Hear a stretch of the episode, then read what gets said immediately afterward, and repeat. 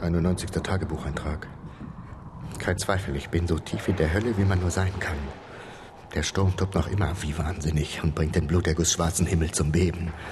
Während die noch schwärzere Sonne Gehennas darüber thront wie ein alles verschlingendes Loch. Die Gegend, durch die mich mein einheimischer Begleiter führte, hätte Dante Alighieri feuchte Träume beschert. Heute Morgen war es heute Morgen, sahen wir einen Schwarm von Geschöpfen, die riesige Krähen hätten sein können, wären ihre obszön menschlichen Gesichter nicht gewesen. Sie schrien mit den Stimmen geschlagener Kinder. Vor wenigen Stunden haben wir diese Höhle hier erreicht. Rote Ruhen glühen an den Wänden. Magie. Sie pulsiert überall in Gehenna. Ich habe Sehnsucht nach der Erde, Sehnsucht nach der Sonne, Sehnsucht nach Alex, meinem Sohn. Bald sind drei Monate um und Nikodemus wird ihm alles erzählen. Ob er die Wahrheit verkraften wird. Ich werde versuchen zu schlafen, während mein Fremdenführer mit den vier Spinnenaugen über mich wacht. Ich nenne ihn Nemo, seinen richtigen Namen kann ich nicht aussprechen. Wir verständigen uns über Gesten und ein bisschen Telepathie. Ich habe Angst vor ihm, obwohl ich glaube, ihm vertrauen zu können. Kein Zweifel, ich bin in der Hölle. Und dabei bin ich nicht einmal katholisch zum Teufel. 92. Eintrag.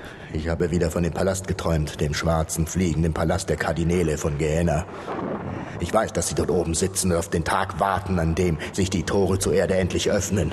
Nemo hat mir verraten, dass sie unablässig weitere Krieger nach Hause schicken. Ihre Armee auf der anderen Seite wächst und wächst und wächst. Ich denke ununterbrochen an die Nachricht, die ich nach Hause geschickt habe. Wie verflucht unwahrscheinlich es ist, dass sie Nikodemus jemals erreichen wird. Meine Vorräte gehen langsam zur Neige und es wird nur eine Frage der Zeit sein, bis sie mich gefunden haben.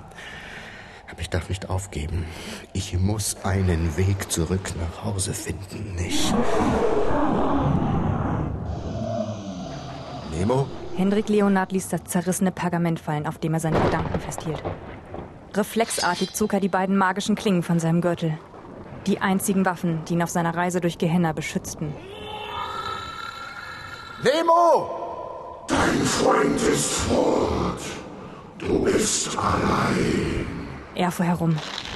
Zwei Schlitze leuchteten grünlich in der Finsternis der Höhle. Ihr Licht ließ rasiermesserscharfe Reißzähne schimmern. Hast du wirklich geglaubt, du könntest dich vor uns verstecken? Hast du wirklich geglaubt, du könntest uns entkommen? Mach nicht den Fehler, mich zu unterschätzen. Alles, wofür du gekämpft hast, war vergeblich. Der Tag rückt unaufhaltsam näher, an dem meine Meister wieder über deine Welt herrschen Ich habe nicht so lange diesen Albtraum überlebt, um mich jetzt kampflos zu ergeben.